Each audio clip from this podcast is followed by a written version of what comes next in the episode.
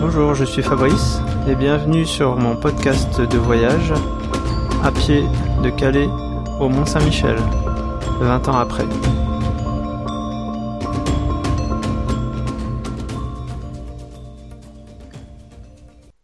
1er septembre 1998, euh, de Géfos à Montmartin-sur-Mer, 32 km.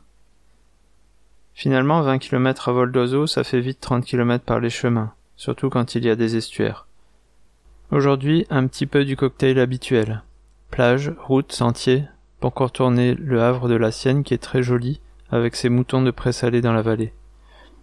Au début, je me demandais pourquoi j'arrivais si peu à méditer en marchant. Bien sûr, il y avait euh, la douleur, mais il y avait aussi que marcher, c'est un peu comme courir. Si on pense que c'est dur, que le sac est lourd, eh bien on souffre et on ne se voit pas avancer. Quand on court, on fait le vide dans sa tête et on avance. Quand on marche, c'est pareil. Et puis parfois l'esprit s'envole sur une idée, un sujet auquel on a envie de réfléchir, et là on est dans les nuages. Pour cela il ne faut rien avoir à réfléchir. Quel est le chemin, par où passer, comment est le paysage.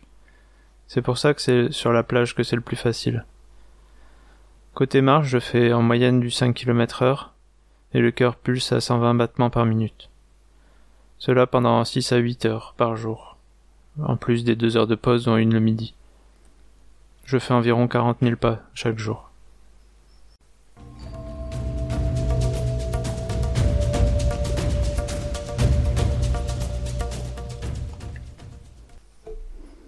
Alors je suis toujours sur la, la, côte euh, ouest du Cotentin, à descendre euh, de d'estuaire en estuaire et cette fois-ci, c'était l'estuaire de la Sienne. Théoriquement, le, chemin, le GR, faisait un grand, un grand détour en passant par Coutances. Moi, j'ai choisi de, continuer à longer la mer. J'ai passé un tout petit estuaire euh, à, pied. Et puis, euh, j'ai ensuite euh, tout contourné la, Sienne. finalement, du coup, une étape assez courte à vol d'oiseau. J'explique un peu mon rythme de marche, de pulsation et de nombre de pas. C'est que bah, j'avais j'avais aucun moyen de les relever, mais par moment sur sur mon chemin, je, m'amusais à à prendre avec ma montre, à compter les pas, à compter le la vitesse euh, pour faire un kilomètre, euh, pour faire. Enfin non, j'avais mesuré la taille de mes pas et le nombre de pas que je faisais par minute et j'en déduisais la vitesse et le nombre de pas que je pouvais faire par jour.